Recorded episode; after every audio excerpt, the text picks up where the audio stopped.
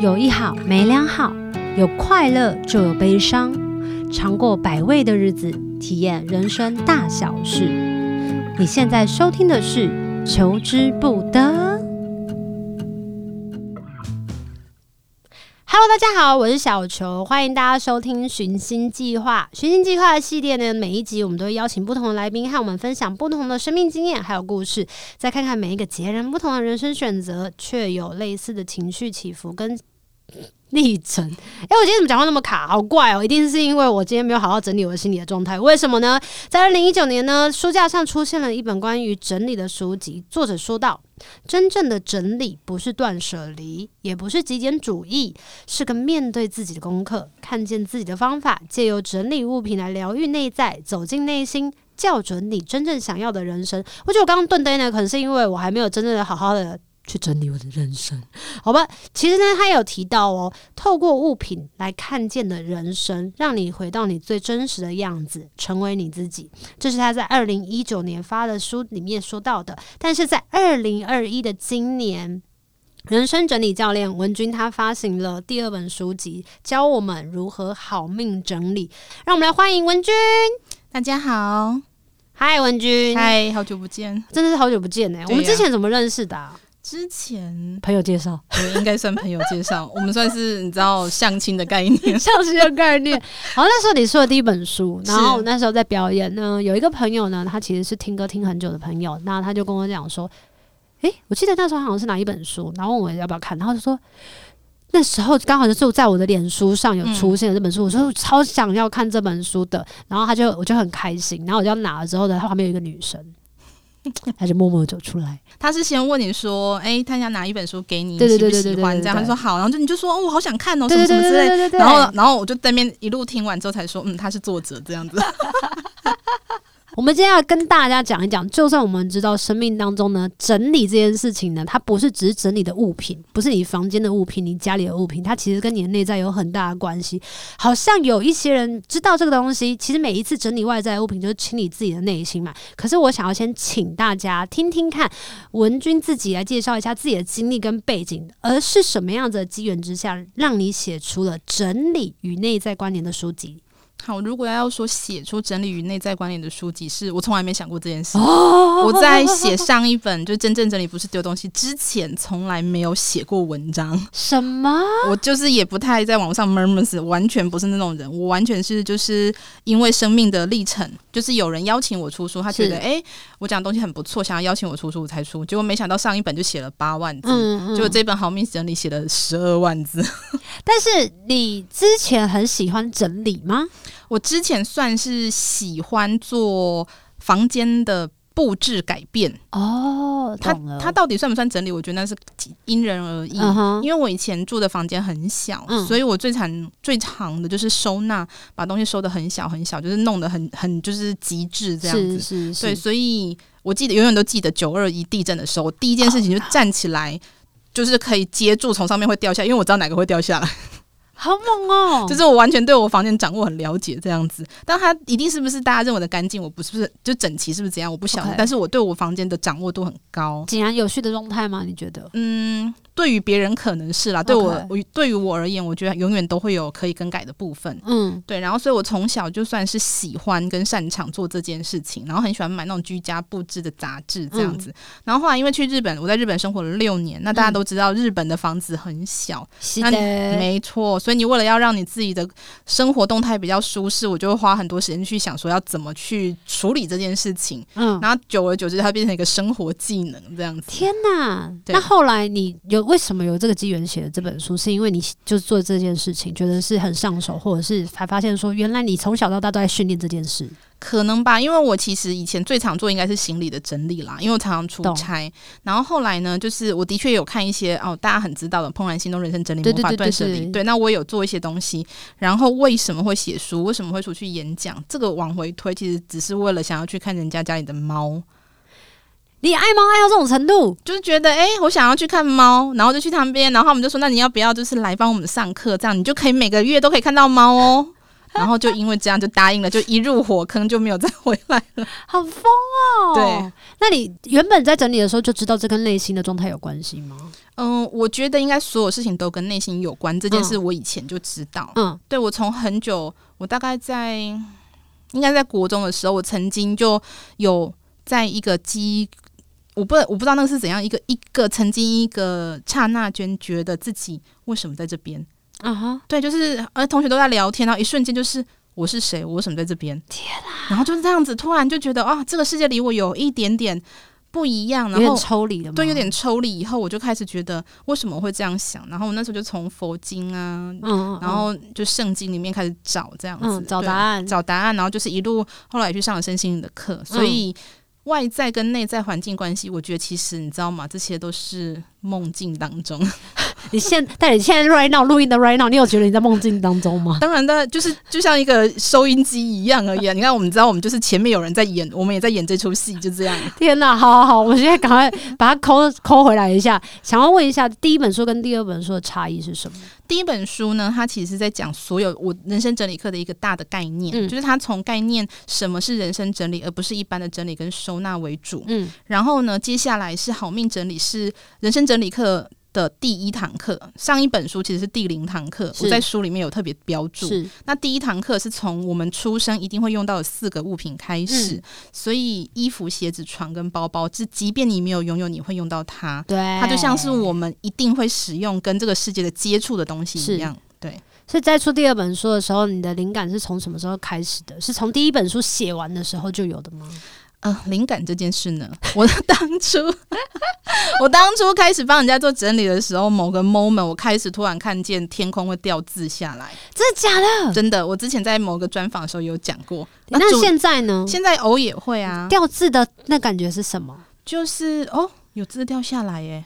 然后我就觉得好神奇哦，然后是一字一整句的文字，还是一颗一颗的？一颗一颗的，然后它会那种斜片，像那个树叶一样，这样的飘落在你空中，嗯、变成正正面这样子。嗯、对，然后我以前也是有在某些专访讲过，但是可能被剪掉。他们说我们不是走这个调调的啊，真的、哦？那你说，你说好，就是我某一天在跑步机上跑步的时候，我看到天空掉几个字，说你应该要整理了。说你应该要整理，对，它是那种很像很像那种跑马灯，然后有就是变换字形，然后突然在你面前这样，这压力也太大了吧？我看到的时候我就有点惊吓，我第一件事情先预约了，就是去看医生，看看我有没有问题。我还以为你第一件事情是决定要去整理，哦，没有没有，我先去看医生，就确定说我脑袋没有问题，没有怎样。认真？为什么你会觉得是自己脑袋有问题？因为看到幻象啊，哈。你不会觉得它就是一个 sign，就是告诉你真的是房间要整理或者什么东西要整理？诶、欸，我以前的确是有跟这些身心灵有一些接触，但是我觉得我很科学，哦、你知道吗？我觉得先检查你脑袋有没有问题，再来决定它是不是。对，你说你身心灵接触之前是什么？学什么？嗯，我之前最早最早是在上兰木莎启蒙学院关关于量子物理学跟脑部科学的课，这样还不理性？很理性啊！对啊，很理性、啊。那你怎么会觉得？你怎么会觉得你自己是不是什么神经精神状态什么的吗？但我还是会啊，因为我们总是要总是要走那种就是一般的过程这样子。懂懂懂。对，然后呢？然后后来我就因为掉字之后开始帮人家做整理嘛，然后经过了一段时间之后，突然有一天开始掉了更多的字，很像那种就是你知道跑马灯从上面的吱，然后下来，然后到面前，然后就把每一堂课的主题都排列好了。所以第零堂课真正整理不是丢东西之后呢，有第一堂课就是你现在看到好命整理关于对关于个人价值的四个物品，然后接下来会有关于金钱的四个物品。可是这些东西是当它掉下来的时候，你要怎么把它记出记录下来？它是不会不见的哦。它掉下来的时候，我会看到一个很像意象的东西，我好像走入了一个时空。嗯，对，然后我就开始有一些讯息进来。嗯，然后那时候。我已经在做这件事情了，但我不知道我为什么这样做。我反而是因为写作，我才回头看.哦，原来我做这个原因是这样。嗯，所以我是活在那个世界里面，然后写作是让我抽离，用作者的角度跟大家讲述这个世界。所以你意思说这本书，它其实比较像是你有照抄了上面的看到的字写下来的，像这些意象吗？它会有一些。提示哦，所以它是 key word，它是 key word，可是它它没有办法告诉你这个世界长什么样，我必须要用我的角度去形容。懂懂懂，对对对，就是你只是把它具象化了啊。如果我可以照抄，我就不用写这么辛苦了，赶快 照抄也是很辛苦啊。就像我们要笔写一下，那个不那是不一样的吧？一样呃。我觉得辛苦是不一样的。第一个是看可能会有打字，你要一直拼命打。对啊。可是一个是他给你一个画面，你要去形容它。哦，懂懂懂。你属于后面那个。我属于后面那个画面，然后你去形容它，然后把它具象化，把它文字化，这样。对对对。好，那第一本书跟第二本书他们的。必须要搭配着看吗？你觉得？我个人，因为你刚刚一直说嘛，零章跟一章是是是，我个人其实是分开写，就是你单纯只看第二本书，就是好命整理是不影响的。嗯，但是如果你想要看得更透彻的话，你当然是从第一本一起看会比较好，因为它里面会有一些概念是穿插。嗯嗯嗯，哪一个概念是这两本书当中最重要的主轴跟穿插？成为你自己啊！嘿嘿，我们一直都在做这件事情，我们做的每件事都是找自己。可是这个自己是什么？自己是什么？我不知道自己是什么。如果他是这样讲的话，他必须要先看这两本书，他就可以慢慢找到吗？他会比较知道自自己是什么样的一个算是形象或东西或感觉。譬如说，我里面在讲好命、好运这些东西的时候，他其实都回到你自己对这个世界外在的连接。嗯，那我们用具体话里面讲一点，就是我里面有提到说，哎、欸，你会感觉到温度。对对，其实很多人对外面的温度完全不了解。每个人对于自己的喜好其实没有想象中的了解，所以常常会说啊，我今天穿错衣服，所以我感冒了。对。刚刚有讲到第一本书是整理，但整理也不是丢东西。嗯，我想要问一下，物品跟主人到底有怎样子的关系？你可以跟大家分享一下吗？我觉得物品比较像是我们的喜好的浓缩跟投射，所以我把它形容成是灵魂的碎片，就是我们所有对于这个外在世界的认知就会浓缩在物品身上。所以为什么 A 会买这个东西，B 不会买这个东西？其实就是反映他自己的个性、喜好跟他所追求的目标。嗯，对，这是会变吗？会啊，当然会变啊。你想想看，你以前小时候喜欢的偶像，你现在还是会一样吗？他老了，嗯呐、啊，就像你以前买的那个玩偶，长大它会变呐、啊。以前喜欢无敌铁金刚，现在不换，你就换了一个嘛，变形超人之类的，对对对对对，很有趣耶。那如果我我东西丢了之后，我真的人生会变得比较好吗？如果是这样，人生就太简单了。如果我们把东西丢掉，人生就会变得很好的话，那我相信那一些这样子说的人，他应该没有任何的烦恼。哦，那你可是你仔细看，骗人，多少人有多少的烦恼？对呀、啊，嗯，刚刚其实提到就是物品跟那个自己挑选的那个什么个性这些其实是有相关的。嗯、那他们要怎么样去练习，知道这个东西对我的连接度到底有多深呢？嗯、呃，我觉得很多方式都可以练习，可是最重要的是，我要花更多的时间跟大家说明，嗯嗯嗯，就是你必须要回到自己的内在。嗯、可是回到自己的内在这件事情，其实比想象中困难，非常，因为现在很多人一秒钟就是。三千六百五十个思绪，他都没有办法回到自己的内在。对，所以我的人生真的一直不断，就是透过你在看待这个物品的时候，你回到你的内在。哦，我看着它，我有什么感觉？嗯，那个感觉会勾出下一个感觉，甚至是记忆，然后不断的从里面做思维的讨论之后，你才能够真正知道自己想要的是什么。我觉得真的很难诶、欸。对呀，不知道。对我，所以我以前刚开始在做这件事情的时候，我妈都会说：“你为什么在房间里面跟？”衣服在说话，我觉得有点可怕。不过，我觉得，呃，光是挑选什么样子的衣服、什么样子的物品，它的确跟我们真的有很大的关系啊。因为有些人，呃，如果不太不知道怎么做选择的时候，他有可能就会保色。嗯，或者是他可以买过度的东西。嗯，对啊，其实我们做的每件事，他你把它拿掉那一个你讲的那个对象，他其实换成别的也可以。对，比如说，哎、欸，我问这个朋友这样，这件衣服好不好看？跟我跟这个人结婚好不好？我选这个工作好不好？哦、其实都是同一件事情。是是是。所以我们把很多东西，换句话说说看，你就会发现它是同一个模式，但是它的主轴是不一样。但它根深蒂固在你的潜意识底下，想要去寻求别人的认同，都是同一件事。哎、欸，很有道理耶。那我想要问一下，嗯，为什么说整理好自己的房间就可以拯救世界？好，我们用比较科学的方法来讲，就是以量子物理学来讲，就是你只有你看到的地方，那个世界才存在。嗯、意思就是说，你当我们坐在这边录音的时候，外面的世界不存在，因为你跟它没有产生连接。嗯、所以这个世界你现在看到的东西，就是你人生的缩影。在你的脑袋里面就是这样子，因为我们无法理解我们现在是醒着还是睡着，完全是由脑袋来判断做决定。天哪，我的脑袋真的可以做决定吗？当然可以做决定啊，但是我们没法证明，是因为我用一个例子，其实我们从来没有看过真正的自己，你知道吗？我们看到的是镜子的反射，我们看到手是因为某光线的反射，我们没法真正的看见这个东西，这非常科学，这感觉很浪漫哎。是啊，对，这样讲的话是，其实你旁边就是一直在不断的在反射出你是谁。意思就是说，当一个灵魂他没有办法知道他是谁的时候，他必须要 do something 来证明他自己是谁。然后他借由这些证明自己是谁的过程当中，哦，原来我是这样的一个人。OK，他会有可能，比如说跟别人互动的过程当中，发现他会有一些冲突，会有一些不喜欢，或者是他觉得没有办法成为。自己想象的那样子，然后来去证明自己是谁，是这样的概念吗？这也算是同一个概念。然后也有就是，比如说，哎、欸，我们从小在家里面，你会发现小朋友，如果你观察小孩的话，他在家里面的个性跟他出去跟别人交流的个性会完全不一样。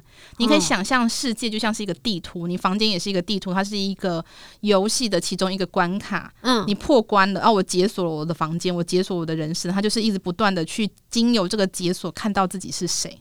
所以我才会说，当你从你家里面，你每一个东西，因为每一个东西会代表一个记忆，是跟你看到这个东西，你会连接到某一些人事物。对，这些人事物其实都存在在你的脑脑里面。对，所以你在整理的时候，就像是你打开那个抽屉，把它拿出来看看，这里面有谁，然后什么资料夹一样。所以难怪可以拯救世界，因为你先搞定了你自己。对，搞定是搞定自己就拯救了世界，因为大部分都是搞不定自己，所以才去破坏这个世界嘛。那整理跟打扫这两件事情是一样的吗？是相提并论的吗？还是有一些微小的差异啊？我觉得打扫比较像是，哎、欸，今天有叶子掉下来，你必须要去扫它。嗯，可是整理呢，就是我这棵树是不是还要在这边？它会不会？它会不会？我想要把它移到左边或右边？换个位置的意思吗？对。比较像是这样子，可是可是它会有更深更深的意涵，因为其实我会比较认为是，嗯、呃，在很多的整理师，像近藤麻里惠，他也有讲，他说他觉得整理是一个庆典，嗯，但是我觉得整理比较是把不属于在那一个位置的东西放到正确的位置上。嗯，因为就像是我上一本书有提到，就是我认为世界就是宇宙，就像宇宙大爆炸一样。你大爆炸之后是一片混沌，你如何让混沌变成我们现在看到的房子？其实需要很多人不断的调整自己的状态。好神奇哦！所以整理就像这个过程，很酷诶。那我想要问一下哦，所以整理跟收纳那个技巧啊，是真的适用每一个人吗？嗯、会不会这本书对某一些人来讲很适合，但对某一些人来讲其实非常非常不适合？技巧这种东西呢，就跟画画一样。嗯，你画画需要技巧，你也可以不需要技巧。嗯，它完全取决于你个人。你有技巧，你可以知道哦，画这个颜色比较漂亮，用什么手法，但是它无法取代什么叫做艺术这件事情。刚刚呢，我们其实有聊到了关于那个收纳跟整理的技巧嘛。那我们接下来刚好我们要跳，刚刚我们在聊天的时候又跳到一个题，就是叫做声音，可不可以跟我们大家分享一下、嗯、关于声音这件事情？嘿啊。我可以讲我们刚刚发生的事吗？好，我们可以讲一下。我们讲一下我们刚刚发生什么事。我们刚刚为什么？为什么我想说要讲到声音？是因为录到一半的时候，听说有史以来第一次那个就是器材发生了一些状况，还是怎么样子？就是刚开始是忽大忽小，然后再来就突然间我就听不到自己的那个耳机里面的声音了。然后我想怎么会这样？所以我就后来请工作人员来调整一下。然后文君就说：“其实声音呢，这。”来，好，声音在人生整理课里面，我把它放在跟情绪有关的类别，所以不是不只是声音跟音乐，它其实是跟情绪有关，跟宇宙能量有关。嗯，所以说你今天要是一个音乐工作者，其实你是拥有所谓的情绪疗愈跟医药，因为音乐其实就跟药是有同源的，它是一个振动频率。说 medicine 那个药吗？对。所以，欸、可是音乐有分很多种啊，音乐有分多很多种。可是音音乐的背后是什么？振动频率。对，所以你在唱歌的时候，你不管用什么乐器，它都是一个震波。所以是那个震波让我们身上的震波产生了共振，它会有一些调整。这个在未来的不知道第几本会讲到，所以意思是说，就比方说我唱的这样子的民谣的歌曲，然后有些人唱的可能是重金属，嗯、可是我们有可能，嗯，如果出来的那个频率共振是一样的，它基本上就是可以，我们的 target 就会是一样的意思。我们会有，你们会有类似的效果，就像有一些人，比如说，我们用一个很简单的例子举，就是你现在心情很不好，可是你听了什么音乐以后，你突然觉得，哦，你心情豁然开朗，或者是有些音乐可以把你的更深层的情绪引。引引发出来，对，所以其实那个东西，音乐放在你家这个东西，其实它有震动频，因为它储存在物品上面，所以整理音乐的东西，其实就在整理你的情绪。这讲的有点东西是整理 CD 的意思吗？整理 CD 包含你的那个电子，那个都是整理到情绪。这个我之后在书里面会讲的比较清楚一点。哎、欸，那这样子，比如说像我们在家里面呢、啊，就算没有放音乐好了，不是，比如呃，可能汽车经过、机车经过、小孩在那边吵闹，但是都会是声响啊，它应该也算是一个频率吧？它也算是一个频率。嗯，但是音乐它是有所谓的乐谱的上下的循环。对，可是声音。分成两种，一个就是背景音嘛，背景音有人造的跟天然的，然后一个是音乐，音乐是人创造出来的。对，我们会在五五线谱上面，五线谱它本身就像是一个化学元素的那个表一样，嗯嗯、所以你既有这个表，然后你去做编排的时候，它就像是一个一连串的密码，它可以在你身上产生作用。如果说是有一些，比如说像有一些艺人，他们唱歌的时候，他在某一个时期，他都是写别人唱的歌曲，嗯、他可能就是那个样貌的。可突然间，比如说是张惠妹，她做了一个阿密特，她完全不一样的。嗯他的那个音乐频率出来的东西是跟她的 vocal 有关，还是是跟他那个里面的旋律有关呢？跟她当下的状态有关。你是说主唱的那个人的心情绪当下？对，因为其实我们我们都以为我们听到只是表面，就像我们以为我们看到只是物品整理的干不干净。对。可是我有时候去一个房间，我看到的是那个物品背后，我会看到一些流动，就是比如说他为什么放上去，他用什么角度放上去，那个会有产生一些记忆在上面。所以我们在唱歌的时候，你自己在唱歌，你今天唱歌跟明天唱歌的状况完全不一样。同一首歌听起来感觉完全不同，对，因为在音乐背后还藏了很多东西，对，所以基本上这种东西是骗不了人的。这种东西呢，是心就会知道。自己心会知道，那听者的人，听者的人他也会知道，但是他不一定脑袋可以意识得出来。所以我其实我刚刚你刚刚问我说那个写作，我也是这样，我知道了，我把它写出来，我用人类可以懂的语言分享给大家。对，对，所以整理东西的话，嗯、如果我买了一包卫生纸盒，然后你也买了一包卫生纸盒，可是我们使用的方式不同，他也会用不同的方式来回馈到我们自己的生命。没错，因为它对你的意义是不同的。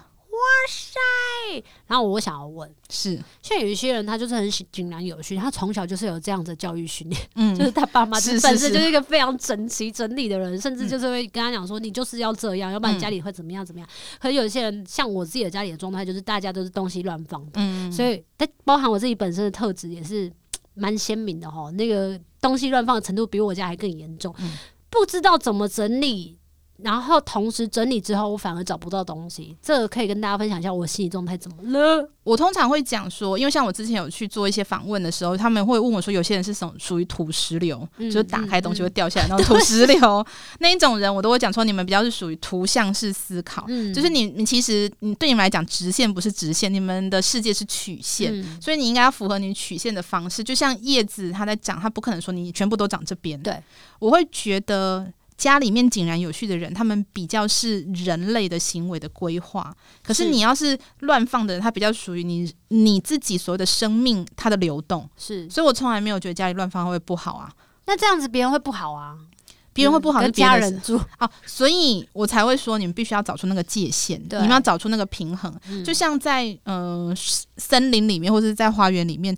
A 的，比如说这个玫瑰花跟向日葵，向日葵不会说为什么你要长这样，玫瑰花为什么要长？它不会，他会觉得你就是长这样。那玫瑰花也不会干涉向日葵。我觉得我们就是需要有这种学习。对，可是其实人类很可很很困难。对，我们都会说你为什么要这样？你为什么不跟我一样就好？大部分都是这样子哦。为什么你不跟我一样？跟我一样的话，这样我就不用一直每天碎碎念你之类的。对，可是问题是，那跟他一样的话，你要跟他过一样的人生吗？是不是真的？每一个人的人生都会跟他的整理物品这件事情也相当有关系。就像刚刚说的，可是我觉得最重要的整理就是我们有一天不再受外在之物的影响。哦，其实就像刚刚讲说，哎，你想要很乱，你想要很整齐，这些都是外在之物的影响。有一天是不管很乱或很整齐，你都不会觉得好奇怪。我现在就是这样哎、欸，嗯，但别人觉得很奇怪，我都不管他。嗯，那是因为那是你的人生啊，不是他的人生啊。啊好棒好棒好棒！那我现在健康了吗？呃、慢慢在进步中。哎，我们回头再讲什么对对你来讲什么叫做健康？嗯，我觉得就是可以不用去画。不用特别的把别人的界限拿过来自己做，是这样讲吗？就不用去在意别人的眼光跟在意别人的期待，然后可以，比如说现在这东西是这样整理的，我都知道它放在哪里，然后我就觉得这样对我来讲是很舒服的，嗯、那我就会觉得那至少我有学到这个东西。可是以前可能就会觉得，哎呀，毕竟是一起住嘛，那别比如说他打开他的房间的时候他很干净，但打开我房间的时候像花生什么树，但是我现在就会觉得他他也放过了这件事情的，他自己心里面也是想说，算了，那就是你的房间，你有你自己的界限，你要自己去整理怎么样自己的东西。那我自己的状态比较像是我。就莫名其妙的长出一个东西，是有时候这很乱，比如说很忙的时候，我们根本没办法整理。但突然之间我有一个放假的时间点，或有一个半天的时候，嗯、我就莫名其妙的突然间就想要毛起来开始收，嗯，但是那种东西，嗯，是这样吗？我觉得比较是说你要回头在想说，我们现在还是用物品来讨论这件事情，可是真正要整理是你跟那个人的关系啊，哈，不是我自己跟我自己的关系吗？你跟他的关系也是你跟你自己的关系啊，你为什么会在意对方？啊，毕竟我们是一起分租的。对啊，可是他跟你之间的关系有重要，跟你之你跟你之间的关系那个平衡点到怎么去学习？哦，因为我们回头讲说，就是我们很了解我们自己。你看小朋友很了解他自己，但小朋友他很了解他自己，然后也很知道他的喜好，他为什么又要去学习一个不是属于他的喜好？是因为我们不是只有我。对，我会有我们人我关系，没错，他们会一直不断的往外扩展，没错，而且这个不只是我跟我室友的关系，还会牵扯到房东的关系，好，一定的。好，什么样子的人或者什么样子的状态是会避免或逃避整理？几乎每个人都会逃避整理，每个人？对啊，怎么会？为什么？很多人，即便是他收的井然有序，他也是逃避整理，他只是用了外在的整理逃避他内在的整理而已啊。因为很多人怎么知道？他他不一定会知道啊，可是你会知道他不开心呢、啊。哦，如果今天很多人都说你整理好人生就会美满，然后就很开心的话，那每一个人就是。微笑都可以拈花，拈花变佛了。可是没有嘛，对不对？对。其实我们是有很多的东西，我们只是一直不断的用外在的东西来形容我们现在发生的事情。对。那因为整理这几年变成显学，大家认为说，我只要整理好人生就变得更好。说，那你中乐透了吗？那你人生喜欢的东西完美了吗？没有嘛。对。它只是一个表象。对。而且我都会觉得是某某一些那种居家品牌的 slogan，你知道吗？极简主义，对，极简家居之类的，对对对对对。可是其实人生没有那么的简单。如果要是那么简单的话，那我们就不需要投胎转世来这边面对这么多的事情了。是，嗯。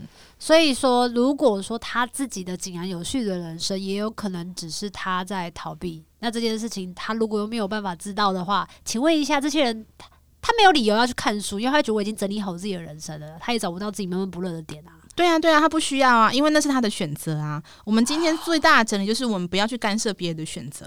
我们现在其实也是反向在干涉说，说那他这样是不是不好？不是，其实那就是他的人生。我们只是看待不同的花朵展现的方式，不代表我们要说你不能够这样长。所以也不是像我这种很乱的人，就是我代表我们要逃避整整理自己的内心，不是这种的。就像你刚刚说的，你要不要嘛？线是曲线还是什么直的线？是这样子。是是是，就是先重点是找到你自己是谁，借由整理先理解你自己的想法之后，找到你自己舒适的位置，然后那个舒。适的位置跟外在之间的关系的平衡，再去学习，所以他一定会有很多的拉扯跟矛盾嘛。比方举个例子，我们看了书之后觉得，哦，我觉得非常的怦然心动，很想整理，很想去做这件事情，很想丢东西，很想要把这些过度的奢华的东西，可能去捐啊，或者是去干嘛的，把它处理掉。可是当你真的要做的时候，你会很容易的想要放弃，因为可能整理到一半，你又想起了某一个物品，然后想说，呃，我舍不得丢，或什么之类的。嗯，对啊，这个中间一定会很辛苦诶。我觉得重点不是放在丢在上面，放重点是放在你想要什么人生上面。我们把物品，我们一直把重点放在物品，说，哈，我是不是因为看了这个以后，我想要跟他一样？可是就回头问你，那你的人生呢？你想要什么？嗯嗯、所以像好命整理里面有很多的规划表，是让你自己去先了解自己，用自己的方式去规划我物品要怎么去留下。对，那那些留下摘除的，就是那个大卫像雕出来的东西。对，好，那什么样子的人会过度整理？你觉得？过度整理大概就是控制欲很强的人，对自己的人生的控制欲吗？还是对所有的他看出去的世界都有可能啊，大大小小啊。过度整理是好事吗？过度整理如果对他不造成影响是好事，但是对他的身边造成了不同的影响，对他家人就是坏事。所以那个角度不一样嘛，对不对？如果你今天你有一个度过度整理，而且那个那一个人很喜欢整理你的那个办公空间或什么，你就觉得哦好棒，有这种有这种那个对，对。可是问题是，如果他整理到房间来，你就觉得不舒服。对，所以完全取决划清的那个界限，没错，就是完全取决于在什么角度。重点是这一个人他的过度整理会不会造成对他自己的困扰？对。我觉得那个是只有他自己知道。如果他不觉得困扰，OK 啊，因为那是你的人生 fine，你可以去做啊。我 I don't care。听起来很建议让我们自己睡自己的房间呢、欸，基本上是这样是比较好，对吧？我会比较建议啦，因为至少可以为自己的世界负责。对，如果真的没有办法的话，你们至少要拉出界限，就是至少在一个人一格，你自己的空间，就是这个这个房间之外的第一格的那个瓷砖，对对，你就可以随便你。对，楚河汉界先先列好这样子。好，我想要问一下，因为现在我们很。嗯科技很发达嘛，然后我们随时随地都会有很多的时尚都在走，但不管是穿在身上、戴在身上，其实都可以展现自己的一个不同的样貌。那现在就是冬天嘛，你知道换季很冷，很冷就会想要买衣服，想要买厚大衣，然后会发现自己的那些衣橱里面的衣服虽然看起来好像也是没有很脏。我在这样子的心态下，有的时候我们这么辛苦赚钱，不就是为了要买衣服犒赏自己，然后让别人知道就是我是一个什么样子的格调？我自己是没有这样子的镜头，但是我是说，就是会有很多人会想要穿嗯、很漂亮的衣服，很新新潮的衣服，或很新一季的东西，然后放上 IG，然后让自己也跟让别人都看得很快乐，然后让别人来展现他的自我价值跟状态。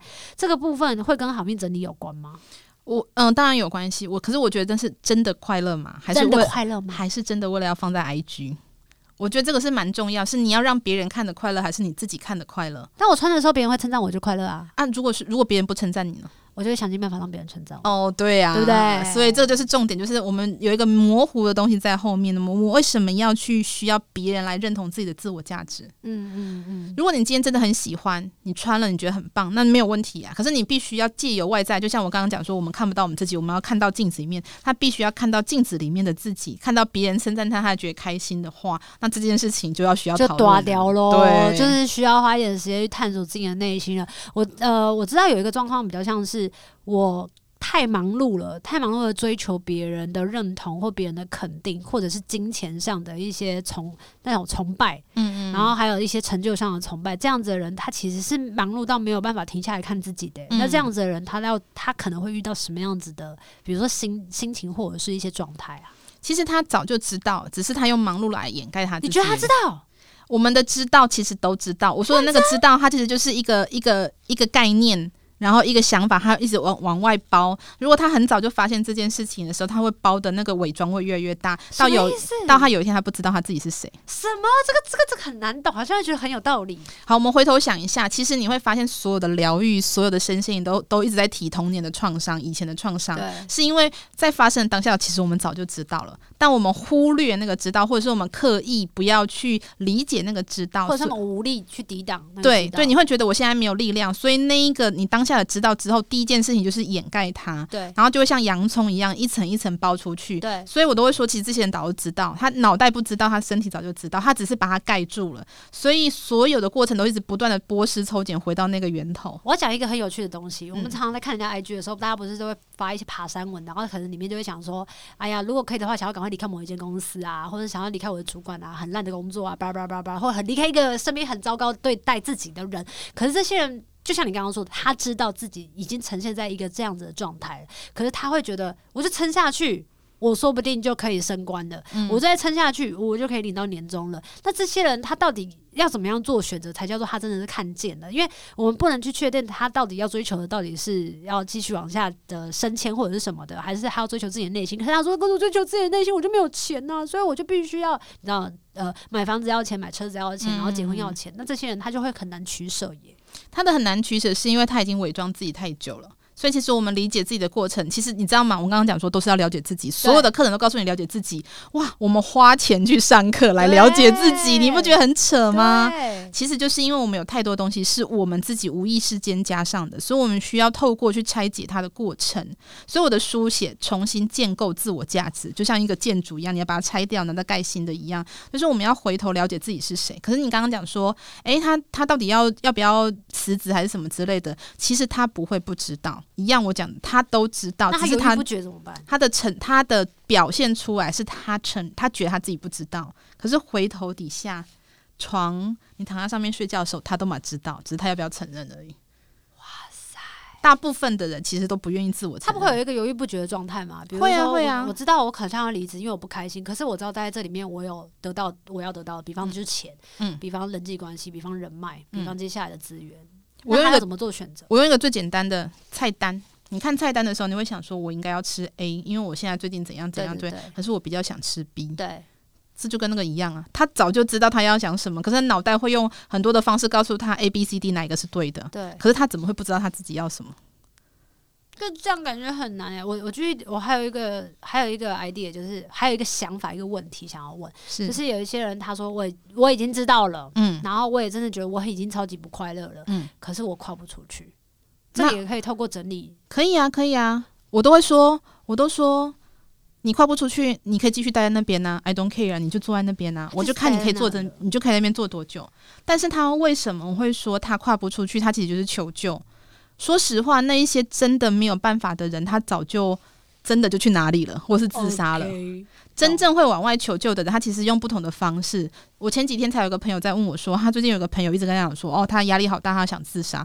我说这种人呢，只有分两种情形：如果他要自救，他就会救了。你愿意给他丢出去，你会发现那些人，他其实就是在呈现一个来来回回的状态。他他在演一出戏，你也在演一出戏。那你的角色是什么？懂？你想要当演员，还是想要当导演？懂？我觉得人生整理比较像是你走回导演的位置，就是说，哎，这出戏这个世界都是我们自己创造出来的，我们能不能够去改变它？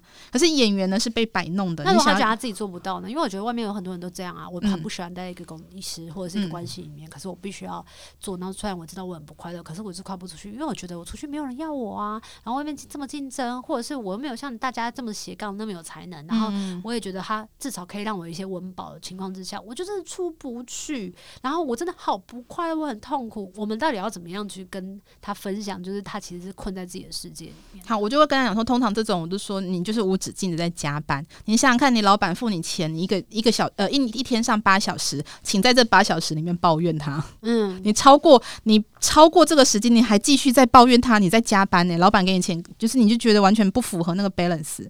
第一件事情是要把你的人生跟那个是分开。嗯，他们把太多的工作带到生活当中，所以他没有自己的生活的时间。嗯，因为他觉得把工作的压力他没办法释放，所以他只好在家回家的时候不断的释放，然后不断重新提这个人。你已经跟这个公司连接八小时，你现在连接 二十四个小时。我心里想说，哇塞，你真的变成这样，就真的变廉价劳工。是，可是如果你今天把这件事情分开，就是跟我讲整理的界限一样，你先分开，你只尝试在这八小时抱怨这个老板，因为你要记得，你抱怨老板，老板有给你钱。对，但是你私下抱怨他，老板没有给你钱。对，你把这件事情先分开之后，你就会发现，其实人生没有那么的不能够改变什么。嗯嗯，因为真的能不能改变，只有我们自己的选择。嗯，你一样可以在台湾，你觉得很开心；你也可以在国外，你也觉得很开心。因为那个情绪是你在你心里面的。嗯，所以工作喜不喜欢，完全你可以决定要不要。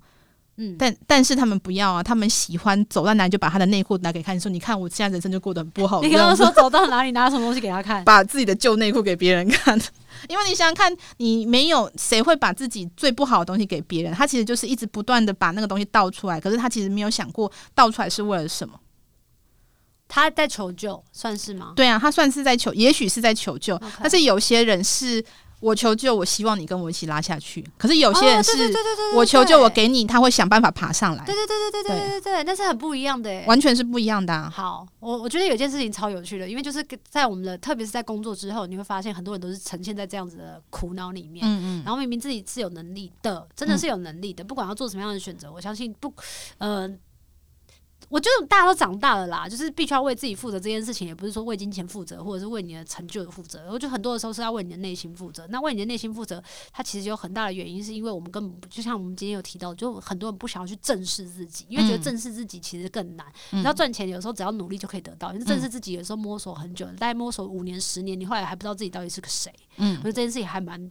对啊，困难的啦。那在好命整理艺术里面，其实有提到感谢跟祈祷文。我想要问一下，就是为什么要特别想要跟大家就是提议这个想法跟倡导这个想法？因为我。我们用科学来讲，我们的想法都是一个就是电波组织。对，我们截断了你现在的路径，我们换了一个新路径。嗯、所以不断的在你的人生当中找出一个比较可以往那个方向走的方向、嗯、方式，就是可以用你在说出来或者你在看的时候，用那些正面字词，或者是所谓的回到你自己的正面的感谢或祈祷文，可以让你自己知道你现在是谁。嗯嗯嗯，我觉得感谢这件事情真的是会改变你自己的内在状态跟情绪，因为有时候你就是一直讲说哦，今天过得好烂哦，因为我怎么刚刚被泼到啊，或者是什么的，这个这些东西它只会让你的情绪更糟糕。嗯，可是有人会一定会问啊，那这样子灌自己的心灵鸡汤不是很很怪吗？感觉好像一直在逃避。拿一些正向的东西来逃避自己发生的现实，但假酒就变成真的啦。真的吗？对啊。哇！你完全相信跟你假装相信是两回事。就像有些人感谢只是假感谢，哦、他只是先说很感恩，可是你就觉得没有，他根本就没感恩。那也是感受得出来的。对对对，就像有些人感恩也是皮笑肉不笑，哦、所以完全是取决于在于你到底有多相信这个东西，跟你多相信你自己。我觉得大家如果觉得这个东西是有点困难的去祈祷或者是感恩的话，你们可以先从生命中的一些小事情先去慢慢的培养，比方说你今天。点到了一碗面，然后你知道通常我们就会得到了一块肉的时候，就会超开心，说哇，今天这世界过得很好。我觉得那个那个感觉氛围就可能比较接近，就是当你在生命中的一些小细节，你都去注意到它了，那你就不会把自己很盲目的丢在这个社会里面，都觉得自己好像必须要在这个什么洪流里面，然后就跟着大家一起混着过。我觉得很多的时候不是这样，因为我们是有自觉性的。或者是我们可以练习让自己更有自觉性的。然后今天非常谢谢，就是人生整理教练文君跟我们分享，原来哎，整理也跟我们内在有那么多的呼应，还有对话。重点是我们今天因为那个在录音室的一些小小的事故，然后才发现说，竟然声音也跟情绪有很大的关系。正频到底是什么？那跟我之前在学颂钵那个感觉其实还蛮像的。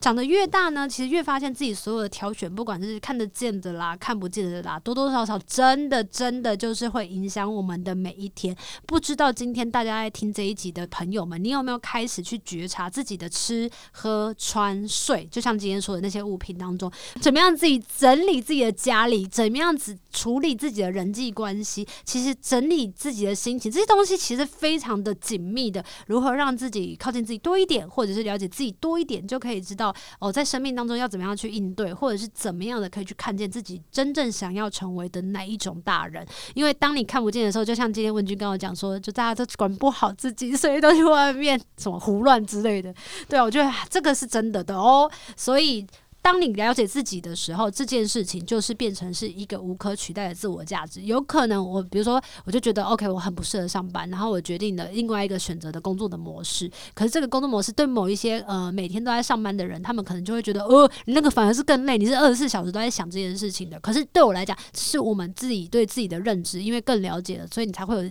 格外不同的人生选择，然后今天也有提提到嘛，就是我们最好就是管好自己，然后才有办法的知道说，OK，这是你的界限，在这个界限之内跟之外，我们有自己可以彼此互相尊重的地方。最后，文君有没有跟大家补充跟分享给大家的？嗯，我想要分享就是说，关于书里面，它其实还有很大一段在讲，就是关于环保这件事情。嗯、因为环保其实是这个世界上现在目前很多人面对的一个，不管是议题或是我们必须要去面对的事情。嗯、那这个环保其实跟我们的生命也有关。我里面花了蛮大张章节阐述，希望大家可以好好的阅读那一章。这样好的，这本书呢，它真的非常非常的厚啊，大家可以花一些时间，真的是慢慢的一章的一章的看。然后在看的过程当中呢，我觉得最好的方式就是看完了、消化完了，然后真的去做出一个行动，因为它真的会对你的人生有点改，有一些改变。就像你去看医生，你必须得吃药吧。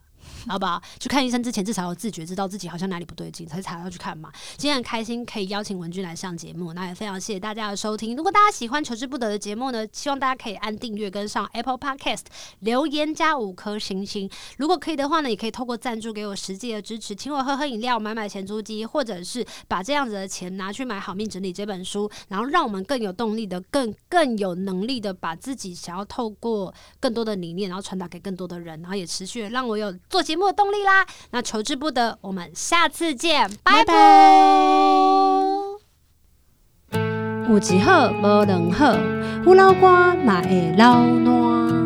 没尝过百味的日子，至少有体验一些事。如果有什么过不去的事，别太计较，求之不得。我们下次见。